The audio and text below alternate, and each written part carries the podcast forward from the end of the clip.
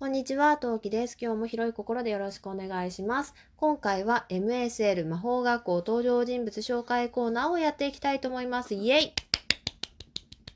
えー魔法学校登場人物紹介コーナー。こちらのコーナーは、私が高校の時に見ていた魔法学校に通っている夢を題材に、挙手いただいたトーカーさんの皆さんを魔法使いの設定、えー生徒、先生、協力者等々に、えー設定をつけていくといったような、それをそちらを紹介していくといったようなコーナーです。未だにこちらのコーナーの前置きを考えていません。これからつけていきたいと思います。というわけで、それでは今何目スタートです。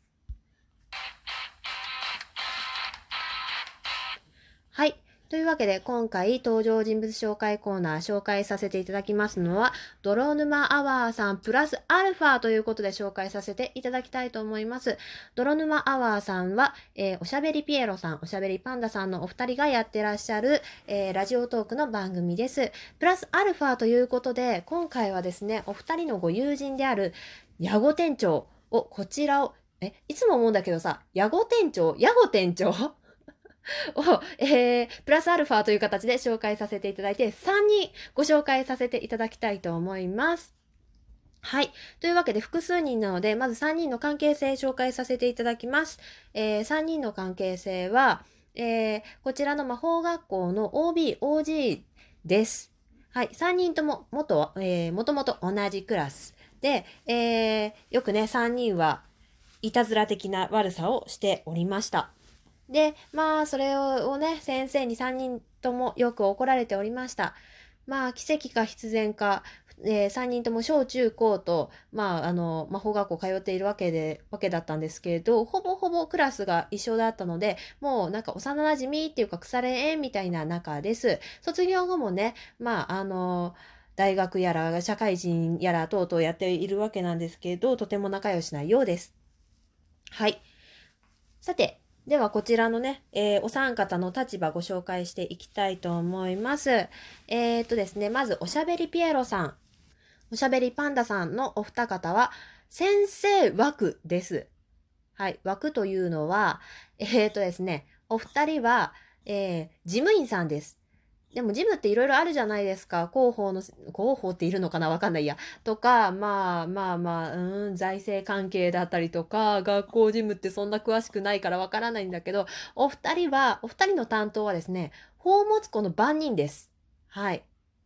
えー、そして、えーお二人、まずピエロさんからいきましょうか。ピエロさんの得意魔法は夢渡り。おしゃべりパンダさんの方の得意魔法はイーグルアイということで、はい。こちらちょっと後でね、えー詳しく説明させていただきたいと思います。そして、ヤコ店長はですね、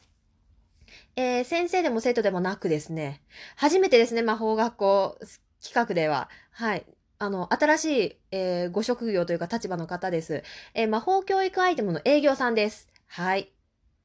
えーでは、まずね、そんな、えーピエロさん、えーと、パンダさんの、えー得意な、その、特技、ヤゴ店長も含めまして、紹介させていただきたいと思います。まず、ピアロさんの得意魔法、夢渡りはですね、眠っている人の夢を操ることができる魔法です。えーその夢を良い夢にも悪い夢にも変えることができます。ただし当たり前ですけど相手が眠ってないといけません。なので、えーピエロさんのポケットにはヤゴ店長からこっそり仕入れた眠り玉、あの魔法アイテムですね。こちらがいつもポケットに入っています。ちなみに自分の夢も明晰夢、明晰夢ってご存知でしょうか？自分が見ている夢の中で、あ、これ夢だって気づく時ってないです。私結構あるんですけど、例えば空飛んでて、え、人間が生身で空を飛べるわけではない。これは夢だって、あの、気がつくこと？みたいな感じで、とりあえず夢の中でこれは夢であるっていう気づく夢っていうのを明晰夢って言うんですけど、まあ、その明晰夢ならば、夢から夢で人の夢に入ることができます。なので、えー魔法の名前が夢渡りっていう名前になっております。はい。さて、パンダさんはですね、パンダさんは体質です。イーグルアイっ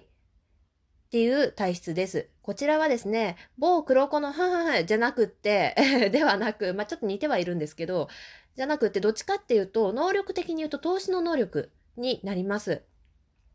えー、ある一定の空間を上空から見ることができる能力です。ただし、扉や壁等々の障害物があると、そこの範囲内のスペースしか見ることができません。まあ、仕切りがね、棚とか、うーん、ふふふふ とかのマンションの壁くらいなら多分上から見れるかなって思うんですけど、まあ基本的に魔法学校の扉や壁っていうのはすごく厚手のものでできていますので、まあ学校内で言うとしたら扉や壁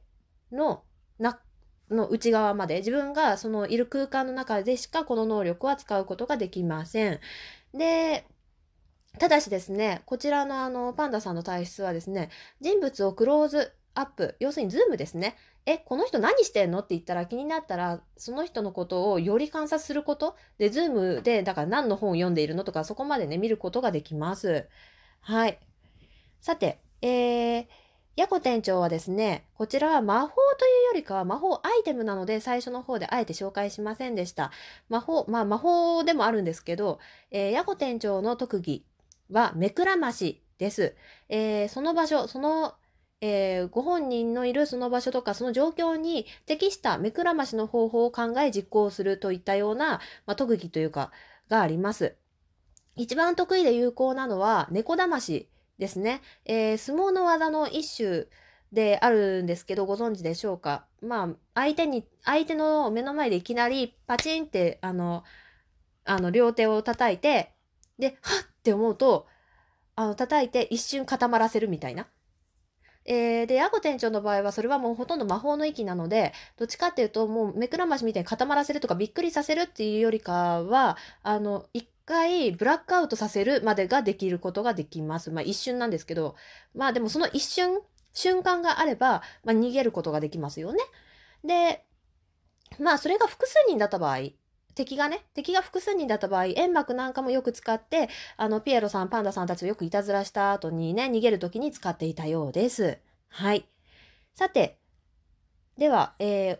先生たちの時はね、いつもお部屋の紹介をさせていただいていますので、えー、二人のいつもいる部屋、宝物庫の説明をしたいと思います。宝物庫は歴史ある学校のお宝なんかをはじめ、あれやこれやが収めてあるでっかい倉庫です。でっかい倉庫なので、基本的に、あの、部屋が複数あるというよりかは、まあ、一面だだっ広くあるみたいな感じを想像していただければなと思います。まあ、お宝っていうのは、あの、トロフィーなんかはもちろん美術品、先生や卒業生の作品、寄贈品、貴重な魔法アイテムの材料、資料等々が、えー、その、倉庫には収められています、えー、見学者も来るような場所で博物館のような場所を考えていただければと思います。えー、二人はね、生徒の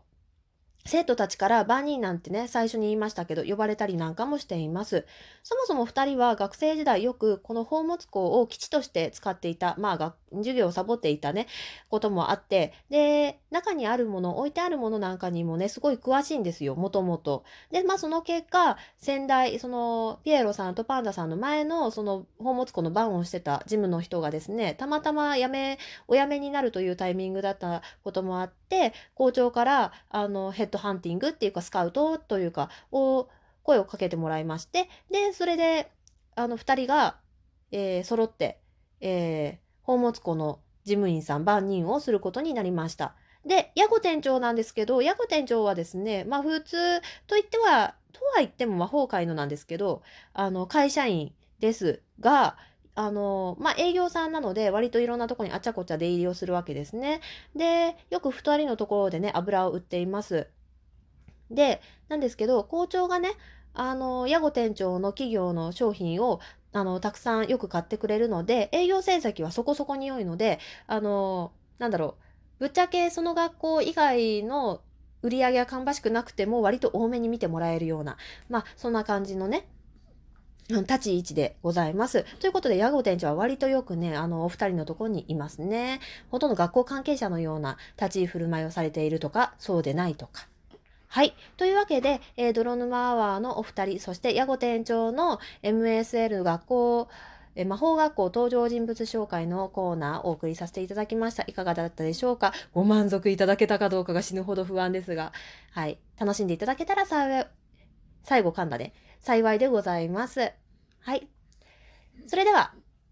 えー他の方も、S、MSL の、えー登場人物、挙手いただければ、えー年内というお約束はできませんが、頑張って魔法使いにさせていただきたいと思うので、えー何かしらの方法で、えー